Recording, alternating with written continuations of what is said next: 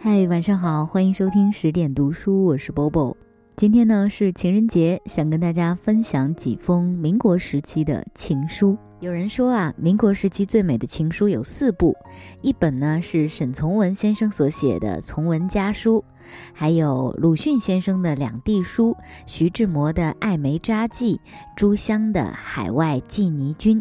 他们不仅仅反映了一桩桩浪漫的爱情，同时也让我们看到了那个大时代的背景，包办婚姻这一个传统的陋习被打破，人们追求恋爱婚姻的自由。谁能想到鲁迅这一文人大师也会成为爱情故事的主角呢？他的《两地书》堪称经典的情书。其实鲁迅在爱情上是很被动的，如果不是许广平倒追，大约真的他要像个清教徒似的过一生了。他写给许广平的情书绝没有你侬我侬或者海誓山盟的句子。两地书里面呢，两个人都是在北京时写的那一些信件。鲁迅只有一封写的有一点俏皮，那是端午的一起喝过酒后，许广平因为灌醉了鲁迅，事后写了一封道歉信。那鲁迅呢就回信抚慰他，吹了点小牛。他说：“酒精中毒是能有的。”但我并不中毒，即使中毒也是自己的行为，与别人无干。且夫不宁年届半百，位居讲师，难道还会有连喝酒多少的主见也没有？至于被小娃儿所激吗？这是绝不会的。一本正经的，让人发笑吧。及至两个人的关系确定以后，鲁迅到了厦门之后，写给许广平的信里，还都只是只谈时事。不论风月，只有其中一封信里边写道：“听讲的学生倒多起来了，大概是有许多是别科的，女生共五人。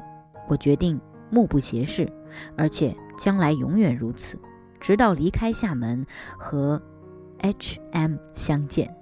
这里边的 H.M 是指许广平，这里隐约是想表达我的心里只有你一个人的意思吧。”别的人是连看都不看一眼的哦。鲁迅这么含蓄，一方面可能跟他的性格和年龄有关，另外一方面，他应该是心存犹疑，对和许广平的爱情还在半推半就之间。鲁迅对许广平表白自己的决心，还是在他们同居，并且许广平已经怀孕之后，他北上探母。其中有一封信里面写道。看现在的情形，我们的前途似乎毫无障碍，但即使有，我也决计要同小刺猬跨过它而前进的，绝不畏缩。小刺猬也是指许广平。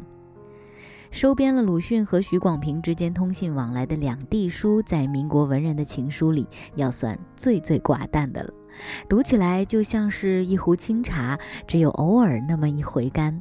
但是看完全书，又会令人感叹两个人在思想和灵魂上如此契合，也如清茶一般久饮不腻，是可以相伴一生的。而说到民国的情书，徐志摩的《爱美小札》不得不提。鲁迅的情书是清茶的话，那么徐志摩的情书就是一杯蜜糖喽，甜而且甜到人心里去了。当年他与陆小曼暗生情愫，但因为他已经是罗夫有夫，两人很痛苦。徐志摩赴欧洲之前写给陆小曼的信里面呢说：“我的肝肠寸寸的断了，今晚再不好好的给你一封信，再不把我的心给你看，我就不配爱你，就不配受你的爱。”我的小龙啊，我实在是太难受了。我现在不愿别的，只愿我伴着你一同吃苦。你方才心头一阵阵的作痛，我在旁边只是咬紧牙关，闭着眼替你熬着。龙呀，让你血液里的讨命鬼来找着我吧，叫我眼看着你这样生生的受罪，我什么意念都变成灰了。还有这样的话。啊，我的龙，这时你熟睡了没有？你的呼吸调匀了没有？你的灵魂暂时平安了没有？你知不知道你的爱正含着两眼热泪，在这深夜里和你说话，想你，疼你，安慰你，爱你。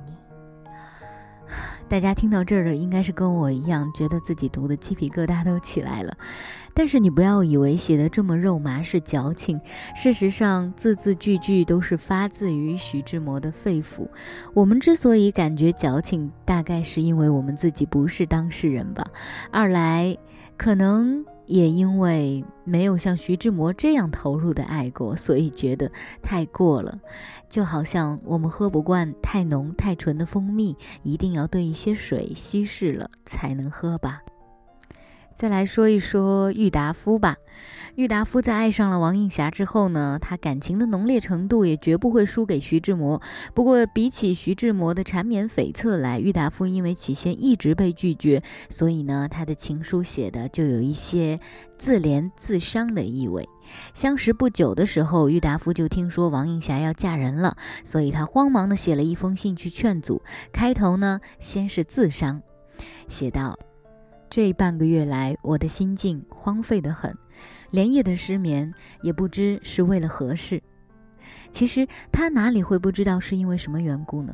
不过自来同情就是爱情的种子，他想要得到王映霞的爱，就得先博同情，所以呢，诉苦是在所难免的。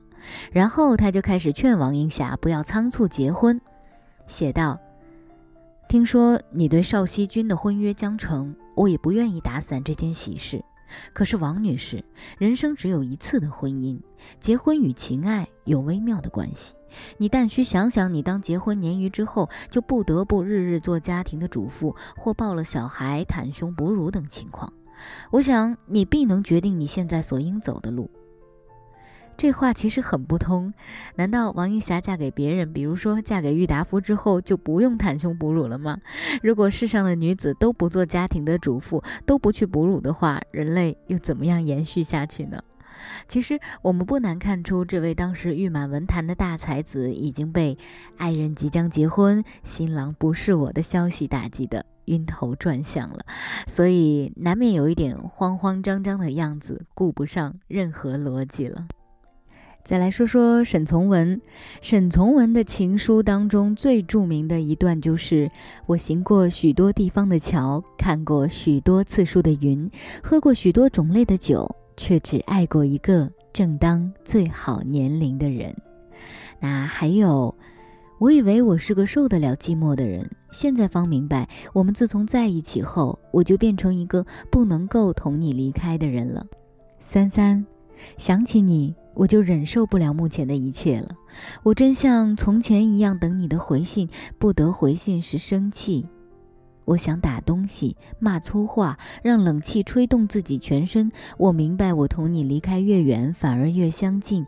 但不成，我得同你在一起，这心才能安静，事儿也才能做得好。三三，我这时还是想起许多次得罪你的地方，我眼睛是湿的，模糊了。我先前不是说过吗？你生了我的气时，我便特别知道我如何爱你。我眼睛湿湿的，想着你一切的过去。我回来时，我不会使你生气面壁了。我在船上学会了反省，认清楚了自己种种的错处。只有你方那么懂我，并且原谅我。其实这几个人的情书，我读着都已经觉得很肉麻了。但是我在这里再给大家推荐一位觉得民国时期最会写情书的人，大家有空可以去搜索一下，就是朱生豪。他的爱人呢叫宋清如。朱生豪的情书写的，让我觉得好像不好意思通过另外一个人的嘴来念出来。呃，我记得一句最印象深刻的话就是。醒来觉得甚是爱你，哇！一睡醒马上就开始想念另外一个人的节奏。总之，在朱生豪的情书当中，会有各种各样的小昵称，然后还有只有情侣之间才会用到的一些撒娇的方式。那大家如果是想看的话呢，可以去搜索一下朱生豪情书。那今天节目的一开始呢，还有讲过《朱香》，《朱香》，我想大家可以回头去听一下我们一期旧的节目，叫做《崔庄曲》，就是朱香所写的，也是非常有文采的一位大诗人。那今天的情书就为大家念到这儿了，希望大家情人节快乐。如果你是单身也不要紧，请相信你的爱情一定会在不远的地方等着你，就算他不会写情书。下次节目再见，晚安。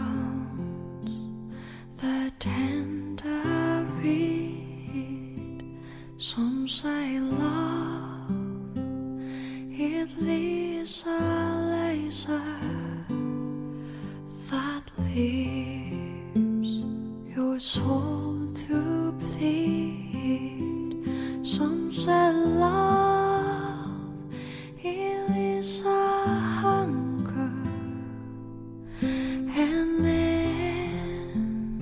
As I can eat. Eyes I love, it leaves a flower, and you, it's only seed.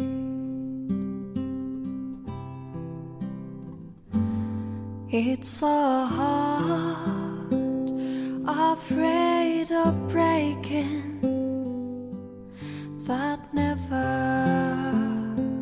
learns to dance. It's a dream afraid of waking that never takes that chance.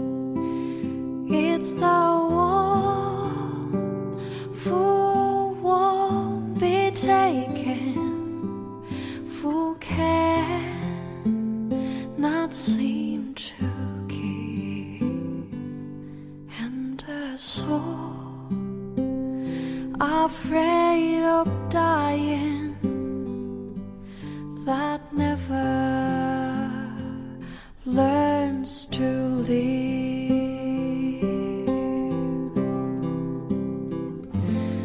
When the night has been too lonely and the road has been too long,